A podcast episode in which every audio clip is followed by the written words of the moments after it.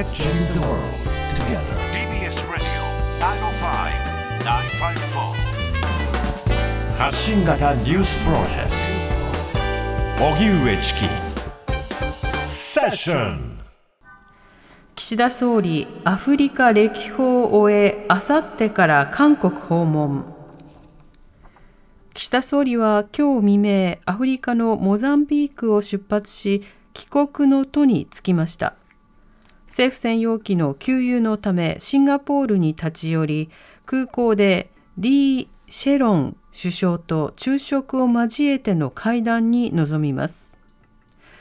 シンガポールはウクライナ侵攻をめぐり、東南アジアで唯一ロシアへの制裁を実施していて、首脳会談では連携を確認する見通しです。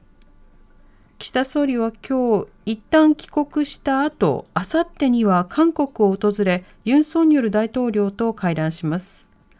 韓国大統領府によりますと、安全保障や先端産業、若者交流事業での協力などについて協議するとしています。また、連合ニュースは、岸田総理が歴代大統領や朝鮮戦争の戦死者らを祀ったソウルの国立墓地、建中院を訪れると報じています。イギリス、チャールズ国王、明日戴冠式。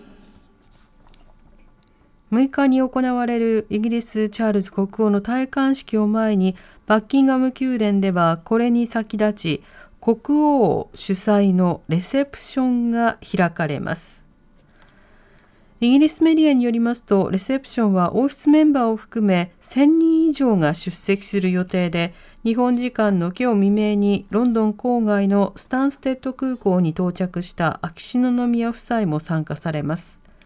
戴冠式は明日6日、日本時間の午後7時から行われる予定です。機動隊員が官邸のトイレで死亡、床に拳銃。今日午前4時40分ごろ、千代田区永田町の総理官邸1階のトイレの個室内で、警視庁第4機動隊に所属する25歳の男性巡査が頭から血を流して意識不明の状態で倒れているのが見つかり、その後病院に運ばれましたが死亡が確認されました。警視庁によりますと、トイレに居合わせた同僚が発砲音を聞き、個室内の様子を確認したところ、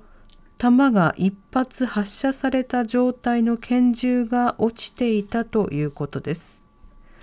警視庁は黒川巡査が拳銃で自殺を図ったとみて調べています。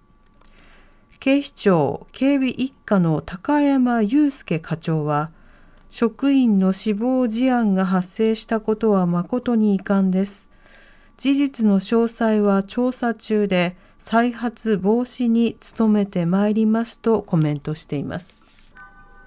ロシア・クレムリンへのドローン攻撃、アメリカが関与を否定。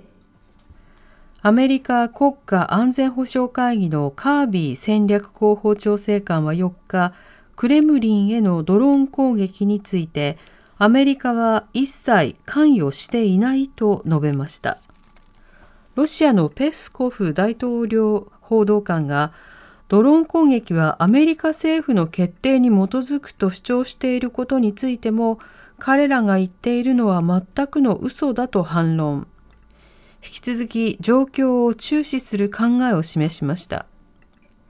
一方、ロシア大統領府は9日の戦勝記念日に軍事パレードを予定通り行うとしていて、核兵器を搭載可能な短距離弾道ミサイルも確認できました。TBS ラジオ